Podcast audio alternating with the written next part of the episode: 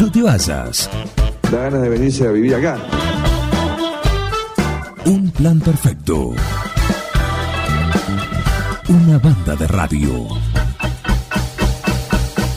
Crack total.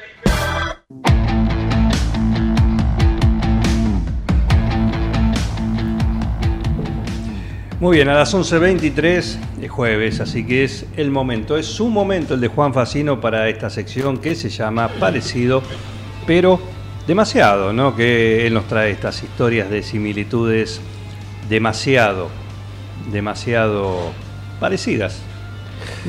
Entre temas musicales, entre artistas, ¿eh? todos, todos de, de- de- Artistas. de las primeras ligas. ¿no? Así Es- que bienvenido, Facino, ¿qué tal? Es así, ¿qué tal? Estos son mis 15 minutos de fama que Warhol me tenía preparados. ¿eh? Buen día, Juan Manuel Jara. Buen día, Facundo Oscar Echegorría. Buen día, eh, Miguel Ángel Bengoa. Buen día a toda la audiencia. Buen día, Juan. Hoy es el aniversario del fallecimiento de Andy. Hoy es, este, sí, este, la Dijo, adiós, finalmente se salvó de los tiros y Y bueno, ¿qué va a gente que se pone violenta, lo agarra a tiro a uno. Y ¿A lo, quién que, no lo agarran agarrado? y lo que pasa que Andy fue un, un tipo... En los, en los 60 se, se usaba mucho. Eh, Él fue un tipo muy rupturista y como muchos rupturistas del siglo XX le tocó atravesar una etapa muy violenta que tuvimos como humanidad, eh, que fueron los fines de los 60 barra 70. Seguimos Eh, teniendo. Sí, que por supuesto por suerte pasó. Fines de los 60 barra 2024. Hola. Y hay todavía eh, todavía eh, tenemos viva una generación que aviva los fuegos este, de las armas como la única solución a, los problemas. Dios quiera que, que pronto quede en el olvido. Yo quiero creer que las generaciones más nuevas, más allá de las diferencias que por ahí podamos tener, eh, vean en, en la charla, en, en ese tipo de cosas, un modelo de solución de conflictos. Eh, coincido en que la falta de respeto y el la- denigrar al otro es este, la, la peor forma, la peor forma de, de poder intentar una solución de, de algún tipo de conflicto o desacuerdo. Sí. A mí hay- lo primero que hay que hacer es escucharse. Pero bueno, estamos más preparados para contestar que para escuchar. Y ahora estamos más preparados para escuchar. Sí, no sé, Sí. más, más o menos. Hoy vamos a hablar de robar. Venimos hablando Sí, de robos. puta, venimos hablando de robos, de robos que terminan mal porque todo el mundo se da cuenta, pero los argentinos tenemos culturalmente, siguiendo un poco con la columna anterior, Bien. tenemos esta cosa cultural de que nos creemos muy vivos y nos creemos que son todos giles menos nosotros, que somos los más vivos del mundo, que mira, mira cómo lo cago, mira cómo y no se da cuenta. Ah, no, que te suba- Bueno, nos creemos que somos unos vivos bárbaros y somos unos nabos de primera. ¿Por qué? Porque salimos a copiar algo que como, como lo escuchamos nosotros por primera vez, pensamos que nadie más en el planeta Tierra lo escuchó alguna vez. Como estamos tan lejos. Como, sí, total, acá ¿quién se va a dar cuenta? Tengo un par de juicios millonarios para contarle de gente que dijo así en el diseño gráfico, por ejemplo, que dice, ah, ¿quién se va a dar cuenta? Pum, un millón de dólares, pum, tres millones de dólares por giles. Está bien, tiene que por delincuentes. Como habría que hacer con los con varios de los políticos, de los jueces y demás, ¿no? hay que hay que coincido con este Jorge Delgado Berbera, hay que llamarlo por su nombre, delincuentes. Berbere Delgado. Eh, perdón, Berbere Delgado. Eh, hay, que, hay que llamarlos por su nombre, delincuentes. Delincuentes comunes, presos. Es que es así, es lo mismo que el policía. Claro, Sí, che, un policía que. Policía robó. corrupto. No, mirá, ya no es policía, ya es delincuente. claro. es un delincuente Un disfrazado de policía. Claro. Ah. Ya se pasó al otro bando. Pasó al otro Por ejemplo. Y para y de, Hablando de. de gente que se pasó al otro bando. Eh, y para ser y perdón, y para ser delincuente, No, se, no se nace con no se nace con una cualidad. Uno se transforma en delincuente en el momento en que comete un delito. Claro. Oh, Llegó Dios. Pino el bandido. No va a quedar nada de esto. No le doy micrófono. Pará, No, no, pará, no, pará no. que estamos en la sección con Facino. Estoy- pará, esto es la sección. pará, Bien, pará. Escucha, para, poder robar, para poder robar con ganas, Sí. hay, em, vamos a intentar definir una cosa que se utiliza mucho en el ámbito de la música que se llama interpolar. ¿Qué sería una interpolación? Una interpolación es poner algo entre otras cosas, dice el diccionario, intercalar palabras o frases de un texto antiguo o manuscrito, interrumpir o hacer una breve intermisión, ¿eh? Eh, o la continuación de algo y volver a proseguirlo. Pero en matemática es calcular el valor aproximado de una magnitud en un intervalo cuando se conocen algunos valores de uno y otro lado del intervalo. Esto es decir, si acá vale 5 y acá vale 10, al medio debe estar más o menos entre 7 y 8. Más o menos, un promedio. Un promedio. Bien, eso sería según el diccionario interpolar.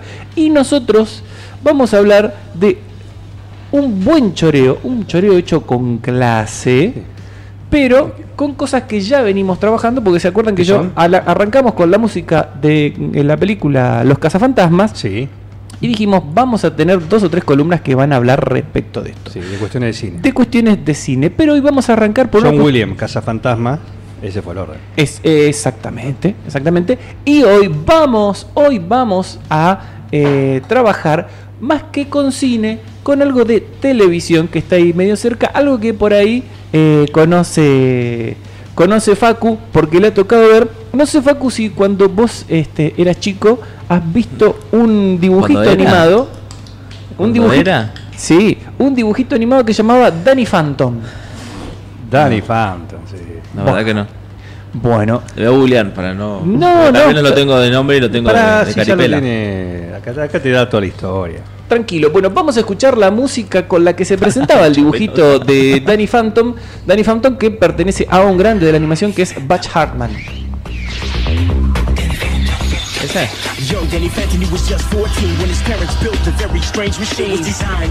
¿Es el mismo de los padrinos mágicos, el creador? El mismo. Porque es igual. A Timmy Turner. Ah, viste que tengo dibujitos. Muy bien, el- este- con este tema ¿eh? estaba la introducción de Danny Phantom, de este, de este dibujito que decíamos que creó Butch Hartman eh, y que si yo mal no recuerdo se transmitió, no recuerdo si por Fox o por, Car- o por Cartoon Network. Cartoon Network. ¿No? Puede ser. No, recu- no recuerdo en este que momento. Pero bueno, em, la música, esta que estamos escuchando, la letra de, de la canción del, del inicio, le pertenece también al señor, al dibujante, a Butch Hartman, pero la música le pertenece a Guy Vernon Moon. Y ambos dos, que trabajaron en colaboración, dijeron, esto no es casualidad que sea así, nosotros nos inspiramos en una canción que amamos eh, de Queen que se llama The Invisible Man. Ahora, si los- se acaban de escuchar esto y escuchamos The Invisible Man de Queen,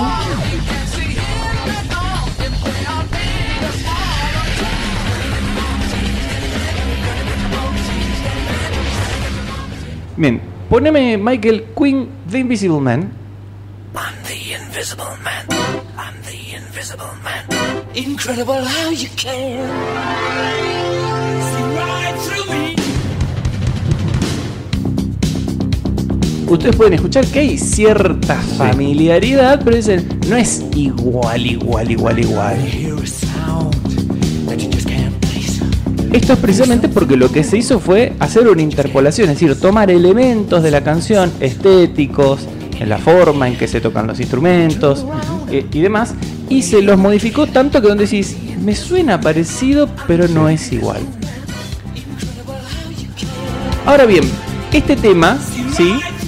Le, le pertenece en autoría al señor Roger Taylor, el baterista de la banda, salió en 1989, ¿sí? en el disco The Miracle, ¿sí? y dice, dice Roger que, por ejemplo, él se inspiró leyendo un libro, ¿no? Estaba así, de repente, pum, la línea de bajo, dijo, ah, esto puede ser por un tema, y después eh, le hizo una, una letra Freddy y salieron, se la cancha. Como dato curioso, nombra a todos los integrantes de la banda en algún momento. Sí, sí, prestan atención para escuchar los nombres de todos. Pero, pero, pero, pero, pero. Pero pará, el homenaje, entonces el otro fue un homenaje. El otro fue un homenaje. Pero bueno, ustedes vieron que ya nos pasó con un, un muy este, un muy importante de la música que dijo yo me inspiré en tal cosa Sí. y después resultó que no. ¿Qué pasó con Bien. Ro- Roger? Roger, Roger, ¿por qué me mentí, Roger? ¿Por qué me mentí? ¿Qué Cae un grande acá. Se van a caer varios en el camino. Podemos poner de vuelta el comienzo de la canción, Miguel, si sos tan amable. Presten, un bachecito al comienzo. ¿De Sí, Queen? sí, sí. o de, El tema de Queen. Bien. A ver. presten atención al fraseo de mm, Freddie Mercury.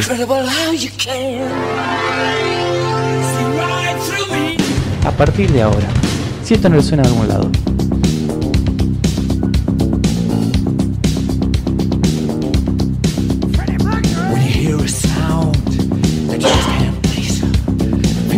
A go? Ghostbusters. Sí, señor. Sí, señor. Podemos poner eh, la canción de los cazafantasmas para ver si esto es efectivamente así, Michael.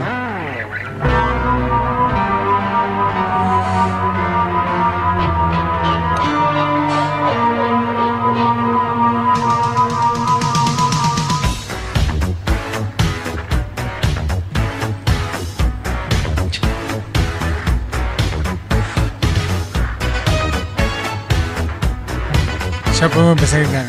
Ghostbusters. Ya empezamos. When you hear a sound that you just can't tell. Roger Taylor. Bien, el fraseo está copiado punto a punto. O sea, lo siento mucho por los chicos, pero está copiado punto a punto.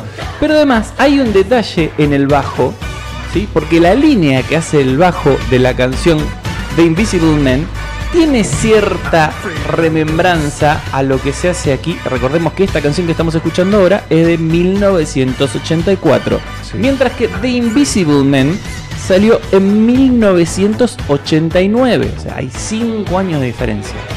Que no pasó nada de la música entre 1984 y 1989. No es así. Porque si nosotros vamos a escuchar la siguiente canción, por favor, Michael, que pertenece al lado B de un simple de la banda Depeche Mode, presten atención al bajo. Se parece mucho a lo que suena en The Invisible Man, Bajo de teclado. pero en este caso es un bajo hecho con un sintetizador, exactamente como dice Michael, ¿sí? Y esta es una, esto salió como el lado B de Route 66 en un, el 28 de diciembre de 1987. La canción está compuesta por el señor Martin Gore y arreglada por Alan Wilder. Alan Wilder, ustedes saben, es el inventor del sonido de Depeche Mode, un grande entre los grandes en la etapa de producción. Pero esto no es todo. Si nosotros nos vamos al año anterior, es decir, al año 1986, si sos tan amable, Michael, vamos a escuchar otro tema que tiene un, un bajo muy similar. Estamos hablando de Sometimes de Erasure, ¿sí? hablando de íconos de la movida gay este, y bailable de los 80. Quizás uno un epítome de la música bailable de los 80. Vince Clark y Andy Bell sacaban en 1986 este tema donde el bajo precisamente tiene las mismas características, es un sintetizador, tiene más o menos la misma mi- línea melódica, es decir, venimos de una serie de líneas melódicas de Muy bajos similares. muy similares. Quiere decir que Roger Taylor no se le ocurrió esto leyendo ningún libro. Se fue de joda a algún lugar, se fue a bailar y escuchó el tucutum, tucutum, tucutum, este que estaba de moda. ¿Por qué es importante meter a Erasure acá en esta en, en- en- esta línea sucesoria, ¿sí? Este un tema que perteneció al álbum The Circus. Porque el mismo Vince Clark, que está, que es el que hace la música de este tema, es el creador de este tema, participó en Depeche Mode, que es la banda que escuchábamos anteriormente, Sí. y que le dio sus primeros éxitos dentro de la movida, eh, digamos, de sintetizadores y de música moderna eh, londinense a principios de los 80 a Depeche Mode, ¿sí? Y el mismo Buen Vince dato porque yo no tenía esto. Con razón suena parecido a, a El- a Depeche Mode. el, el primer disco de Depeche Mode, eh, donde está I Just Can't Get Enough, ¿sí? El que escribió el 98% del disco es Vince Clark. Martin Gore tiene colaboración en dos temas nada más. Y es más, el problema es, Vince Clark se va de Depeche Mode y dicen, che, ¿y ahora quién escribe los temas? Y a nadie le daba el piné para escribir temas nuevos y había que sacar un disco. Así fue el segundo disco de Depeche Mode, ¿no? Olvidable. Pero bueno, no viene el caso. Vince Clark se va de Depeche Mode y forma otra, forma un dúo que también la pega mal, Michael, si sos tan amable. Estamos hablando de Yazoo, o como lo conocieron en Estados Unidos, Jazz. No sé por qué le cambiaron el nombre, los yankees son así. Y lo que estamos escuchando es Situation. Es el tercer dueto, que el tercer sencillo que sacó este dueto, eh, formado por el señor Vince, Vincent John Martin, Vince Clark, Sí. y Genevieve Allison Jean Moyet. Digo así porque el papá es francés y es el que le puso el nombre. En 1982 sacaban esto que se llama Situation y el bajo de este tema está precisamente hecho de la misma manera. Vince Clark es el inventor de este bajo y marcó a fuego toda la música eh, electrónica de, proveniente de Inglaterra durante los años 80. Eh, para que se den una idea de lo, de lo importante que ha sido este tema, eh, en el tema Macarena de los del Río, un dato de color, la risa, que se, También. escu- la risa que se escucha es la de Alison Moyet, que hace acá cuando arranca Situation. Bueno, esto es cómo se debe robar. Tiene que sonar una cosa así, una pero no tiene que ser igual, porque si no te llevan en cana y tenés que pagar un montón de plata. Michael, dejo las bandejas, pone lo que quieras para cerrar la columna del día de hoy. Dale.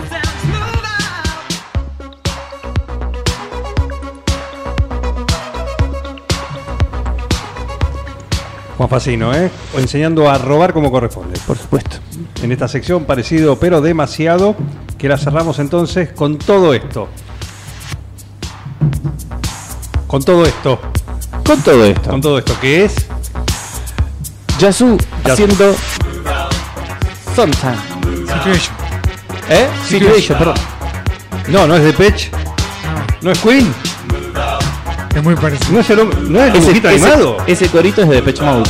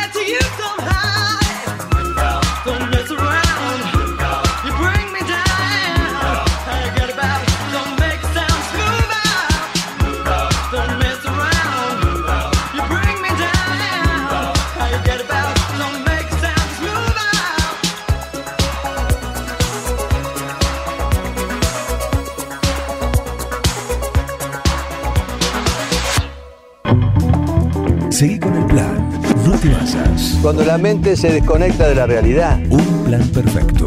Es lo más importante que tenemos. Una banda de radio.